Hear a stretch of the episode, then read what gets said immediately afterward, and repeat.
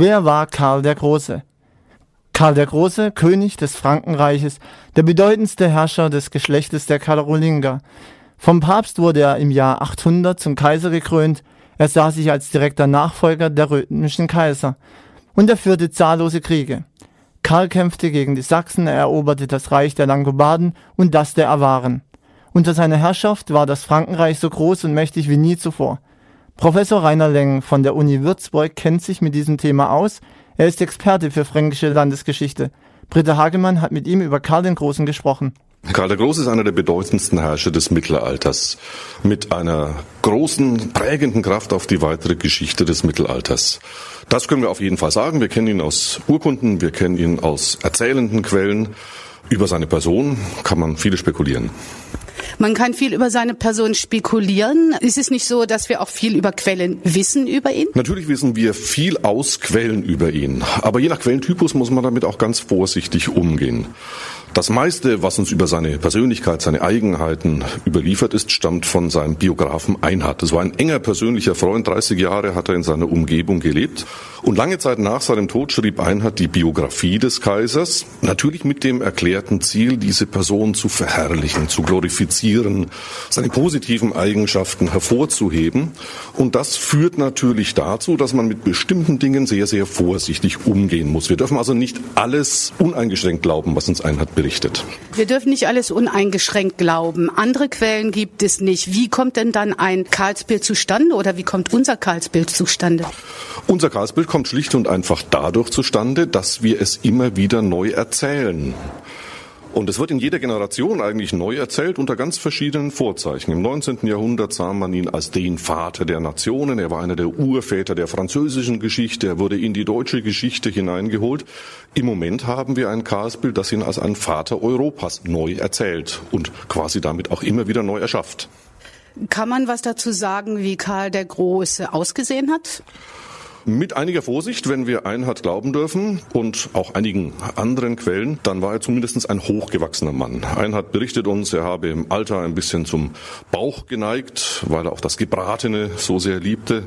Um des Kaisers Hart und Bart tobt ein lebhafter Forschungsstreit, also schon ob er rasiert war, ein Schnauzbart oder ein Vollbart hatte, streiten sich die Historiker.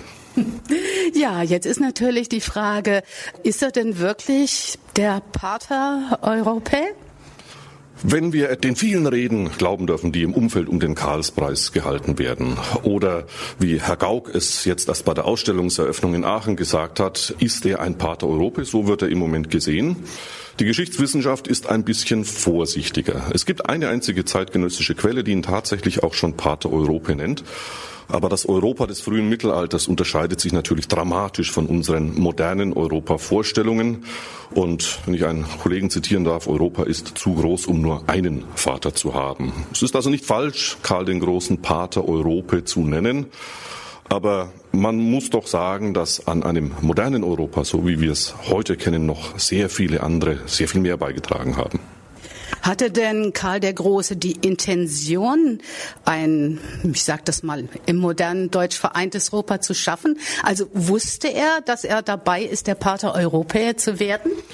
Das bestimmt nicht.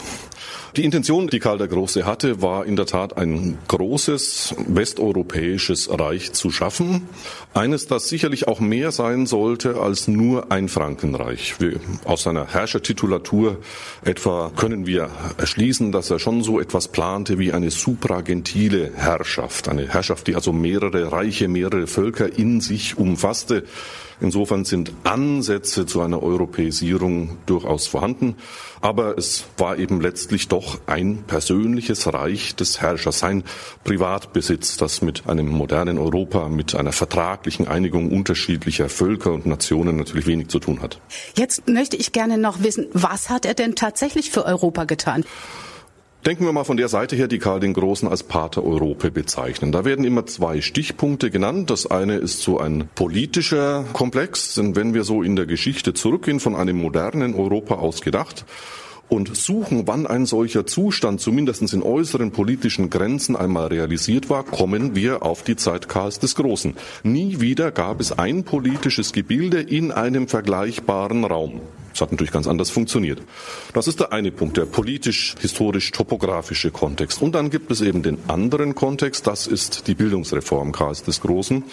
Und hier muss man tatsächlich sagen, für die Stärkung der Latinität, für die Belebung der Handschriftenproduktion, die Gelehrten am Hofkreis, die Hofschule, die Hofbibliothek, all dies hat tatsächlich so etwas geschaffen wie einen westeuropäisch-christlichen Kulturverband, der tatsächlich bis heute identitätsstiftend wirkt. Noch eine ganz kurze Frage. Wie ist Karl gestorben? Karl der Große starb, wenn wir Einhard glauben dürfen, schlicht und einfach an einer Art Erkältung, die sich zu einer Lungenentzündung ausgewachsen hat. Er versuchte das Ganze noch mit einer Fastenkur zu lindern, das hat aber nicht funktioniert.